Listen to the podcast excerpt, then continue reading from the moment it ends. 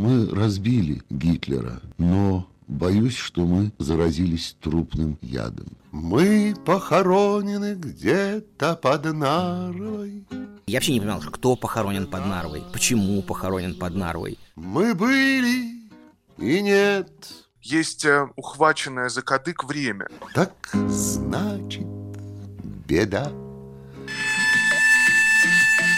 Привет, это Полина Галуева. И Виктор Кульганик. И сегодня в подкасте «Наш сосед Галич» мы будем обсуждать, как у Галича начали сочиняться острые социальные и политические песни, и почему Галич из поэта превращается в поэта и гражданина. Была ли это эволюция или революция сознания, как многие считают? Мы сейчас немножко нарушим хронологическую линейность нашего повествования, которую мы задали. И вообще мы, наверное, будем периодически с Полиной делать такие флешбеки, поскольку это неизбежно, так как история, она все-таки не линейна. И так мы закончили годом 61-м, а сейчас мы вернемся на 8 лет назад, в март 1953 года, когда в стране умер Сталин.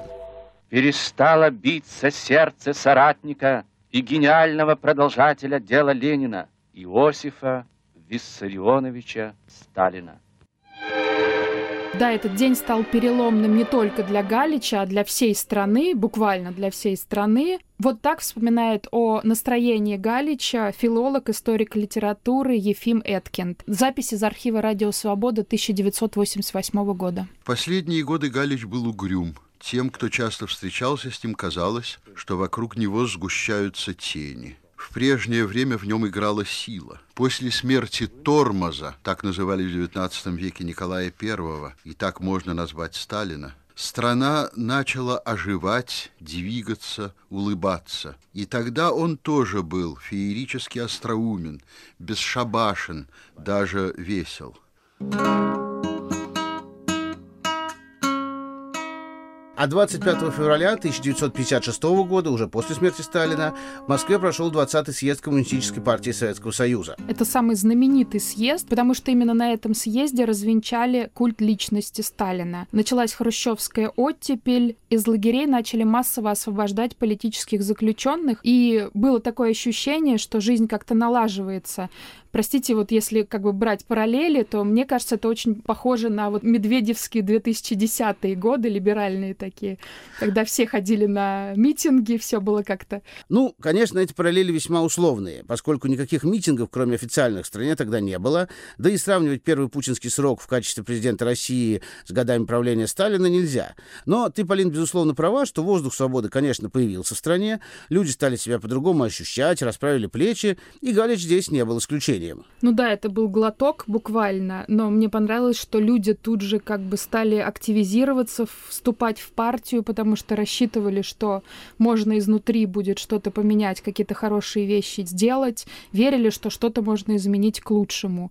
И вот наш сосед Александр Галич тоже воспрял духом, он достал из стола пылившуюся там уже почти десятилетие рукопись и решил добавить еще один четвертый заключительный акт. Так появилась пьеса «Матросская тишина». А, мы сейчас не будем рассказывать э, весь сюжет пьесы, поскольку, поскольку это бессмысленно, и мы просто рекомендуем тем, кто ее не читал, почитать ее или послушать аудиозапись, э, потому что это действительно очень хорошая литература, это очень сильная вещь. А, но просто чтобы понимать контекст, это история еврейской семьи, точнее отношения отца и сына, э, Шварцев, Абрама и Давида, их сложные отношения, их любовь, их недопонимание, чтобы прочувствовать, насколько это трогательное произведение и каким Галич был сильным драматургом. Давайте послушаем маленький фрагмент этой пьесы. В один прекрасный день по всему гетто развесили объявление, что нас отправляют на поселение в Польшу.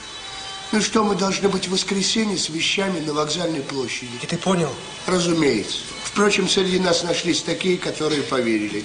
Нет, Додик, это все глупости, что среди евреев нет дураков. Уверяю, тебе есть. На одного умного, как и всюду, приходится ровно два с половиной дурака.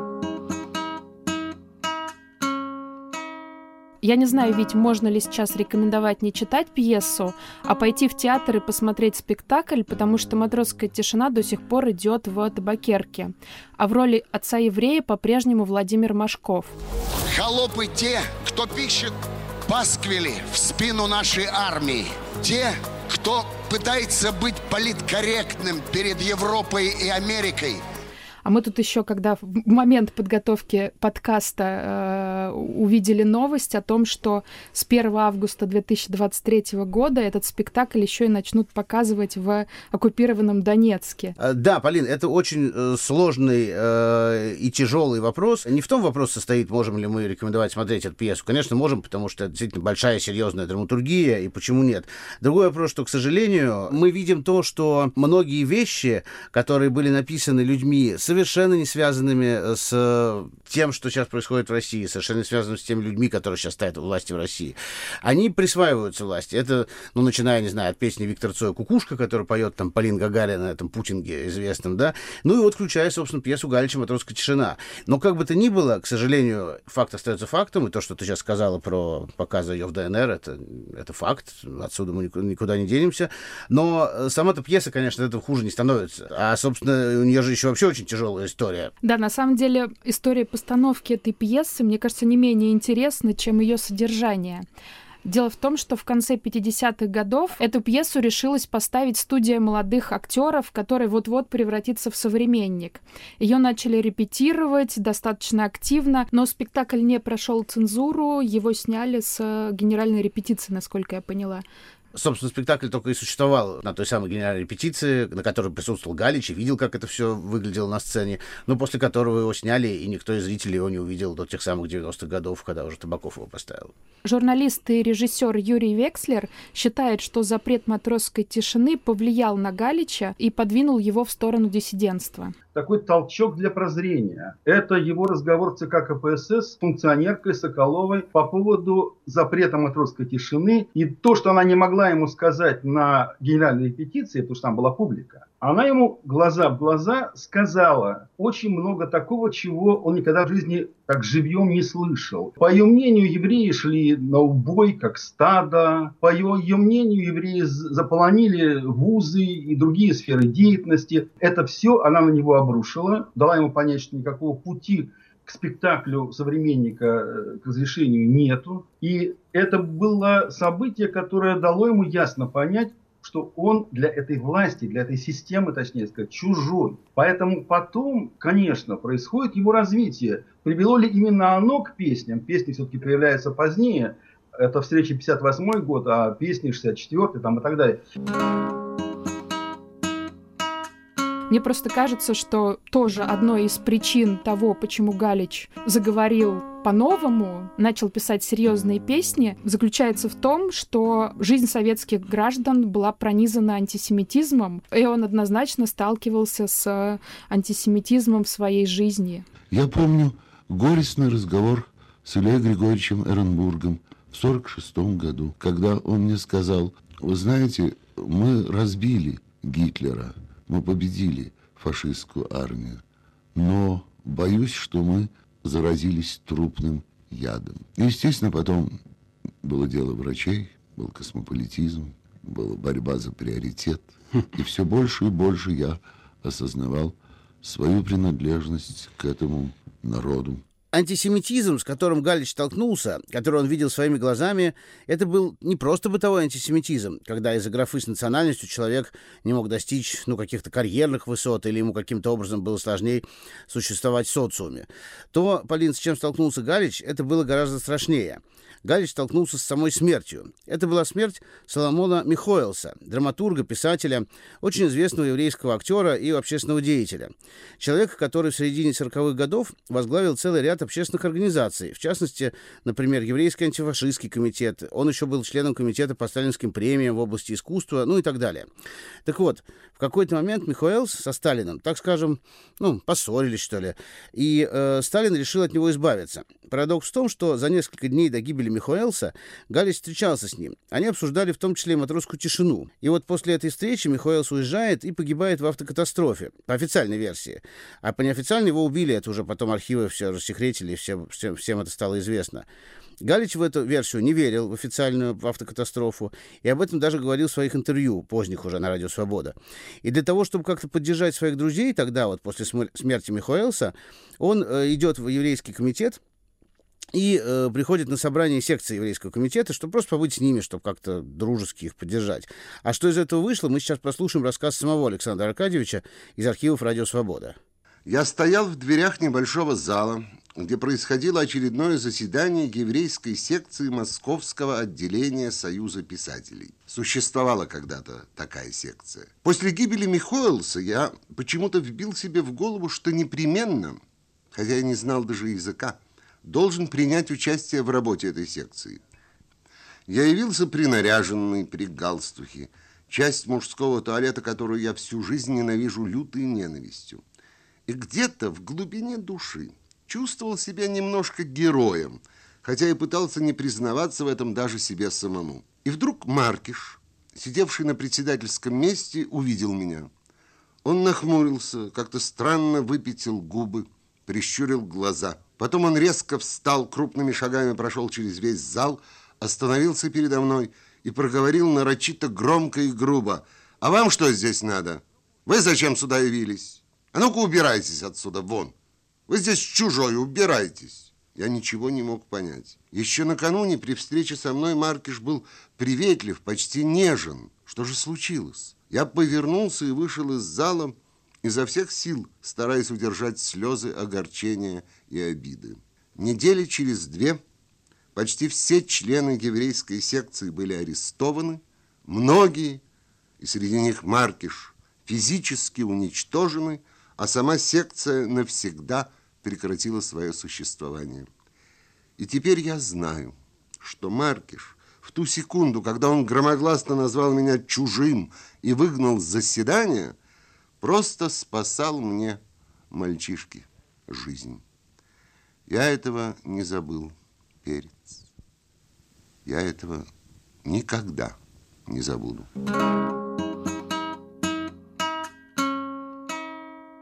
же самое время, когда Галич писал уже вот эти вот... Запрещенные песенки, как За- говорится. Запрещенные да, да, да. песенки в начале 60-х, он прочно вошел в обойму классиков советской драматургии, советской литературы. Об этой вот двойственности человека и говорит его соседка и подруга Ирина Роскина многие, даже я бы сказала, наверное, большинство, совершенно неправильно решили, что в Галиче было два человека. Один это тот, который написал «Верные друзья», ну и все там дальше, там, опять же, до, не знаю, дайте жалобную книгу. А другой тот, который сервировал гражданские скорби. С моей точки зрения, это неправильно. Это был один человек, который никогда в жизни не славил советскую власть. Совсем неправильно про него сказать, что советская власть его пригрела. Ничего, кроме идиотской премии КГБ за фильм «Государственный преступник», а вообще-то это э, вполне такой смотрибельный детективчик. Советская власть ему не дала. Он на нее не работал, не ишачил. Он сочинял для заработка сценарии, очень похожие на голливудское кино, которое он любил и знал. Он был насмотрен в кино.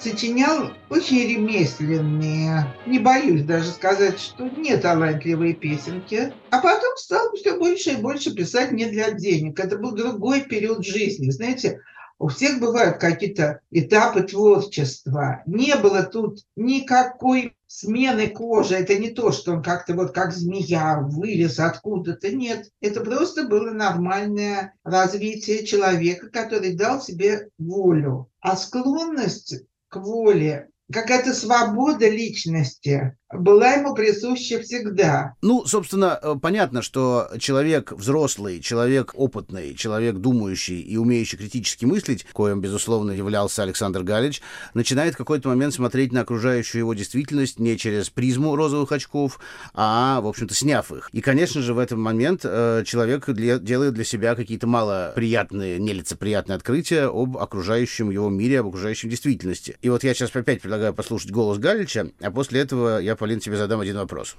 Еще и еще раз нельзя не подивиться той непонятной жизни, которой живем мы все с вами, дорогие мои сограждане. Жизни, в которой как бы умышленно создается фантастическая белая поля отсутствующей информации, в которой мы никогда с вами не знаем, что происходит действительно на белом свете. В 30-е годы в Советской России циркулировала такая шутка. Кстати, кажется, был юмористический журнал, опубликовавший эту шутку, и после это, опубликования этой шутки этот журнал закрыли. Так вот, шутка э, гласила следующее. В Советском Союзе существует только свободная печать, а вся остальная запрещена. Скажи, пожалуйста, Полин, тебе ничего не напоминает эта ситуация с положением дела, о котором Галич говорил полвека назад, с положением дела относительно отсутствующего белого поля информации и так далее? Нет, естественно, ничего не нового под луной, все это в полной мере мы видим в сегодняшней России. Но реакция Галича на происходящее очень человеческая. Советский диссидент и правозащитник Владимир Буковский говорил, что антисоветскость Галича не была злобной, а была скорее христианской.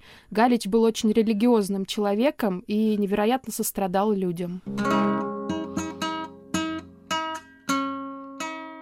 Не будем забывать о том, что мы с Полиной для каждого эпизода нашего подкаста подготовили по одной песне Александра Галича, которая является, ну, некой стержневой, основополагающей для того момента, для того исторического отрезка, в котором, собственно, Галич живет, и который мы как-то с Полиной пытаемся переложить на наше время и провести некие параллели. Итак, время веселых песен прошло, городские романсы Тонечка, Леночка, о которых мы говорили в предыдущем выпуске нашего подкаста, остались в прошлом. Канули в лету. Канули в лету, да, совершенно верно. И вот 62 год, Галич вместе с группой кинематографистов прилетает на пленум Союза в Грузию, и там он пишет песню «Ошибка». О том, как это произошло, рассказывает сам Александр Галич из архивов «Радио Свобода». Я открыл последний номер газеты и прочел о том, что Никита Сергеевич Хрущев устроил для своего дорогого гостя, представителя острова Свободы Фиделя Кастро, устроил правительственную охоту с егерями, с доезжачими, с кабанами, которых загоняли эти егеря, и они уже бессильные стояли на подгибающихся ногах, высокое начальство в них стреляло в упор, с большой водкой, икрой и так далее. Маленькая деталь. Охота эта была устроена на месте братских могил под Нарвою, где в 1943 году к дню рождения гения всех времен и народов товарища Сталина было устроено контрнаступление, кончившееся неудачей, потому что оно подготовлено не было, оно было такое парадное контрнаступление. И вот на этих местах лежали тысячи тысяч наших с вами братьев, наших друзей. И на этих местах, вот там, где они лежали, на месте этих братских могил, гуляла правительственная непристойная охота. И вот так возникла эта песня под названием «Ошибка». Мы похоронены где-то под Нарвой, под Нарвой, под Нарвой. Мы похоронены где-то под Нарвой, мы были и нет. Полин, я тебе хочу сказать, что для меня эта песня является какой-то абсолютно магической. Я ее первый раз услышал больше 30 лет назад и периодически слушаю сейчас, и она на меня оказывает гипнотическое совершенно воздействие. Я об этом много раз размышлял. Возможно, это потому, что Галич там использует такой э, прием, как вот лексический повтор, да, когда он повторяет одни и те же слова, там, под нарвой, под нарвой, под нарвой, там, ошибка, ошибка, ошибка и так далее. Может быть, потому что э, в этой песне он как бы говорит уже не от лица живых людей, а от лица мертвых. То есть это уже добавляет какого-то мистицизма к этой песне. Но я не один человек, на которого эта песня произвела такое впечатление. Один из героев нашего подкаста, поэт Александр Дельфинов, тоже вспоминает о том, как он эту песню впервые услышал и прочувствовал. Была песня «Мы похоронены где-то под Нарвой». Я вообще не понимал, кто похоронен под Нарвой, почему похоронен под Нарвой, где вообще-то Нарва. То есть я вот этого, потом я это как бы стало ясно, но поначалу я не понимал. Но сама эта фраза и вот это вот некое обращение к мертвецам, я помню, что я эту песню слушал на репите. Я ее послушал снова и снова. Она мне гипнотизировала, хотя я подозреваю, что... Ну, сейчас я знаю смысл, да, но я думаю, что вот тогда я не понимал всего смысла. Я понимал, что это вот что-то, кто-то умер, и, и что-то как бы в этом какой-то смысл. Что-то это не просто так. И гипнотизм, который был усилен тем, что я понял, что вот этот, э, этот эмигрант, он имеет значение, потому что что-то происходит вокруг него, да, и все сидят и слушают, знаешь, там, типа, все сидят и слушают. Так лежим, как шагали попарно, И общий привет Я уже в первом эпизоде рассказывала про спектакль «Уезжайте, уезжайте» о последних днях в Союзе Александра Галича, который в Берлине поставили а, уехавший после начала войны в Украине актер студии Брусникина. Но это не первый спектакль о Галиче, который они ставили. Первый назывался «Право на отдых», и он рассказывал об исключении Галича из Союза писателей. Мы про это еще в будущих эпизодах поговорим. А сейчас я хочу привести цитату актера Игоря Титова, который в обоих этих спектаклях сыграл самого Галича, о том, как их спасла песня вот эта вот ошибка, про которую мы сегодня говорим, после начала войны, потому что когда это произошло, многие вещи и многие спектакли потеряли актуальность, а вот этот спектакль и эта песня, наоборот, приобрели какую-то дополнительную ценность. Ну, просто все оглаушенные играли. И, конечно, нам тут повезло, что как бы, у нас был этот материал. Ну, понимаете, началась как бы война, а мы выходим петь, мы похоронены где-то под Нарвой. И песня, собственно, из-за которой Галичу вменяли дискредитацию вооруженных войск до Советского Союза. Это что, не подвиг был советского народа? Это что? Это была ошибка, что были сражения под Нарвой в 43 году. И это как бы это удерживало на плаву.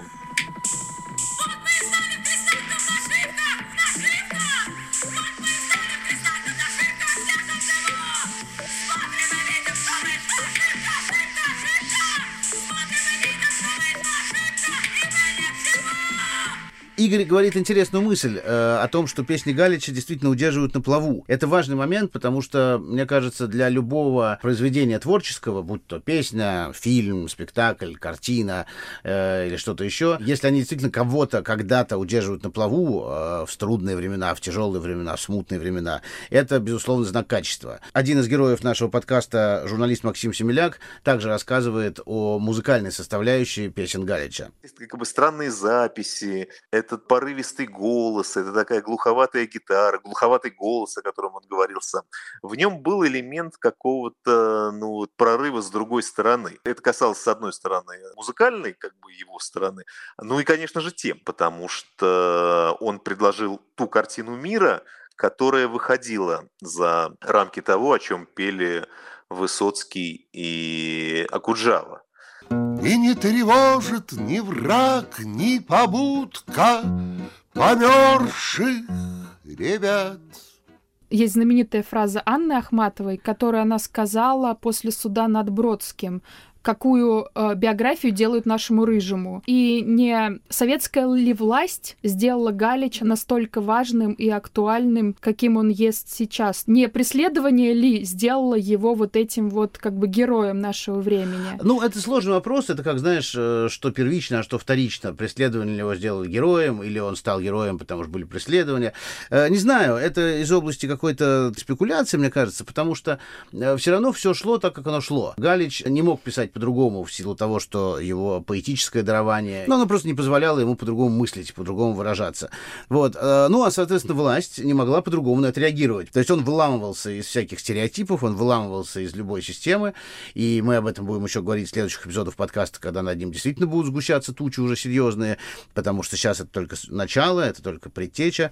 Вот. Но как бы то ни было, Галич силен в том, что он какие-то очень важные, очень сложные вещи проговорил говорил языком, который многие люди смогли понять. Исполнительный директор движения «Русь сидящая» Ольга Романова говорит о песнях Галича следующее. Он именно мыслитель, он не правозащитник, не борец, а он мыслитель и поэт. Если честно, я люблю Вольтера. А мне еще нравится Кандид, потому что Вольтер в своем веку произнес очень сложные мысли а, в очень простой форме, в форме сказки. Это легко читать, а потом очень хорошо и тяжело думать. И вот то же самое э, сделал Галич. Очень сложные мысли, очень сложные мысли в такой форме преподнес, э, что, ну, в общем, ну, все понятно. Если зовет своих мертвых Россия, так значит беда.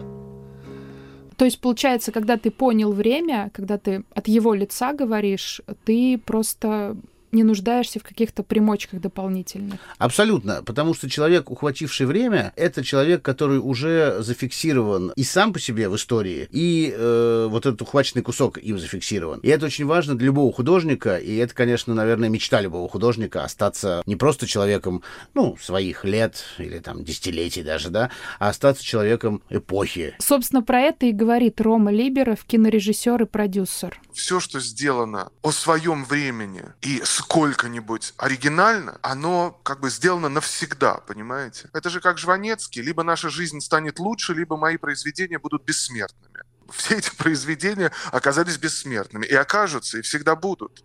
Я не считаю, что это хорошо или что это плохо, это просто некоторая данность. Есть э, ухваченное за кадык время, ухваченное таким способом, каким никто другой этого не сделал.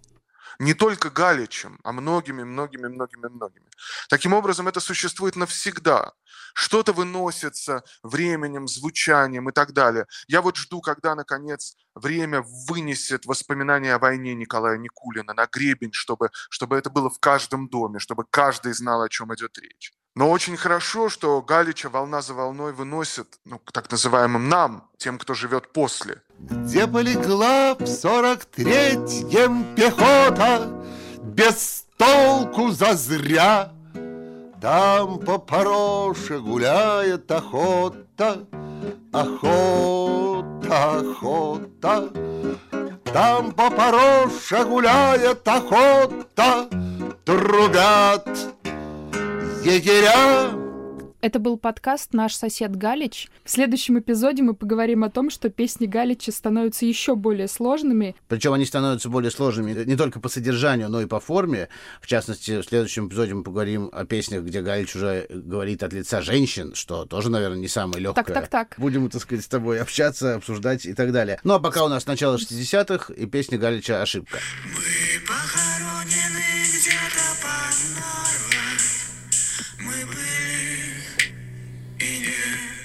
Спасибо, что послушали этот эпизод. В нем мы использовали песню «Ошибка» из спектакля «Право на отдых» мастерской Дмитрия Брусникина.